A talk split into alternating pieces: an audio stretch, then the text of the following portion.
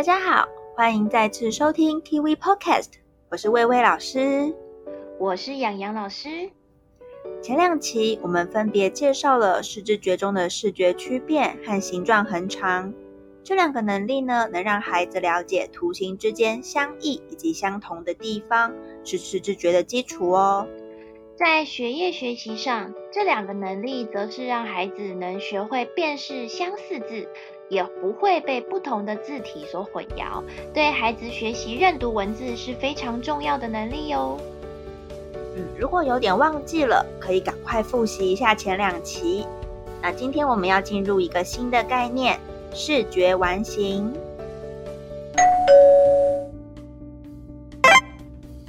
视觉完形是什么呢？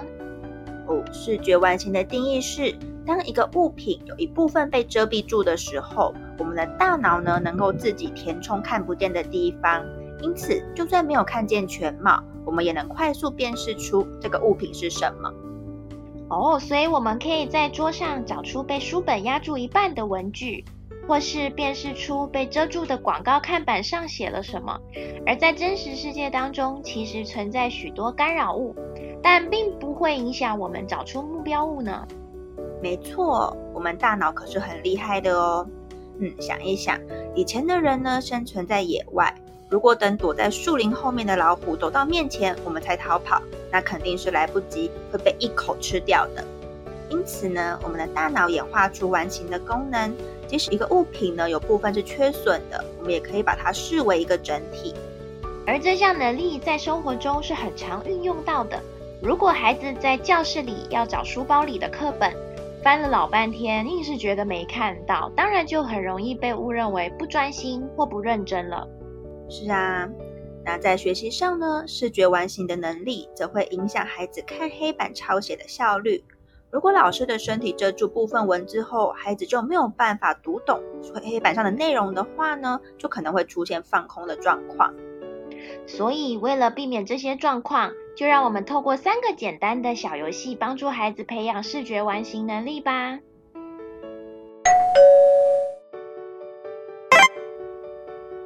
第一个游戏呢是剪影配对。什么是剪影呢？当我们看到一个物品的轮廓，依然可以了解那是什么，也就是剪影。当我们傍晚了还在外面玩的时候，随着天色渐渐暗下，旁边的物品变得越来越不清楚。只要能辨认出轮廓，就是所谓的剪影。嗯，可是现在的生活呢，越来越便捷，连晚上都是灯火通明的，孩子就很少经历过这种暗暗的状况，所以比较难理解什么是剪影。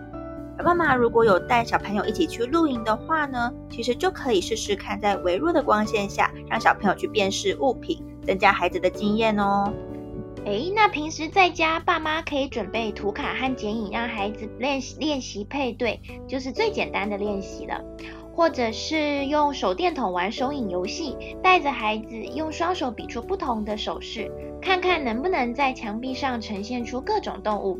例如，一手比剪刀。一手握拳摆在剪刀上面，会变成什么动物呢？嗯啊，我知道了，是瓜牛。对，是瓜牛，答对了。那这样暗暗的游戏呢，也会带来一点刺激感，小朋友会很喜欢的哦。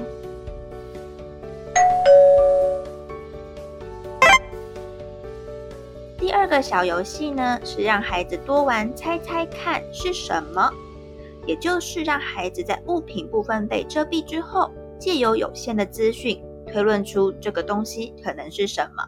那最简单的方式就是在图卡上贴上便利贴。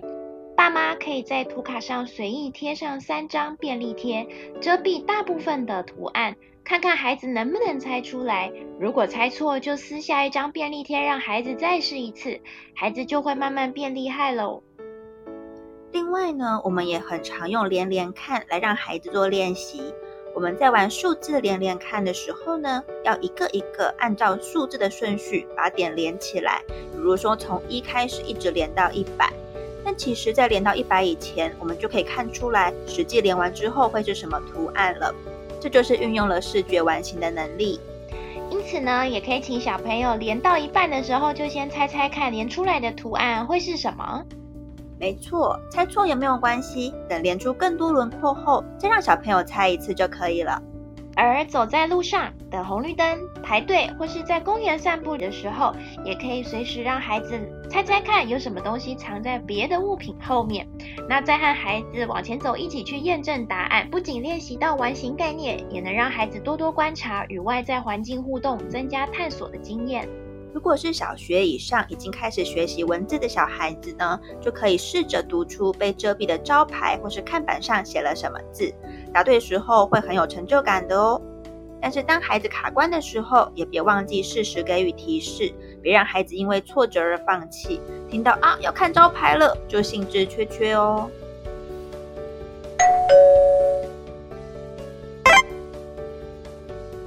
后一类小游戏是练习各种视知觉能力都少不了的拼图。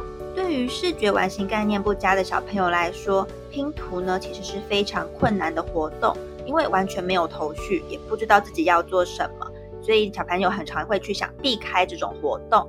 那越少接触呢，当然练习的经验也就越少了。而对于这样的孩子，建议爸妈从十片以下的拼图开始练习。而且呢，先让孩子完整看过一次拼好的样子，甚至可以放完整图在旁边做对照。第一次练习可以帮孩子先拼好七八成，剩下一两片让他自己完成。这样的过程呢，是要让孩子在拼图这个活动上建立信心，觉得哦，我自己是办得到的。再渐渐放手，增加小朋友自己拼的片数。孩子会在过程中越来越抓到诀窍，也会慢慢喜欢上拼图。愿意多多尝试，所以有时候孩子拒绝我们挑选的玩具或游戏，不一定是因为没兴趣或是偷懒，而是刚好这个活动挑战到他比较弱的能力，让孩子觉得困难，才会说不想玩哦。由于视觉完形的能力呢，是要靠大脑累积的资讯去补足当下缺漏的部分，因此经验的累积和孩子敢于猜测的勇气是非常重要的。那以上介绍的三种游戏，也都是日常生活中很容易执行的活动，甚至是我们以前小时候常玩的游戏。那多引导孩子去猜、去玩、去验证，就能帮助孩子培养视觉完形的能力了。其实孩子的各种能力，就是在这样玩耍的过程中逐渐建立起来的。只要挑选合适、符合需求的活动，孩子的进步会很明显的哦。那今天的介绍到这边告一段落。如果有任何问题，都可以到奇微专注力中心的 Facebook 粉丝团留言或私讯给我们，也可以订阅 TV Podcast，接收更多视知觉相关的资讯哦。那我们下次见，拜拜，拜拜。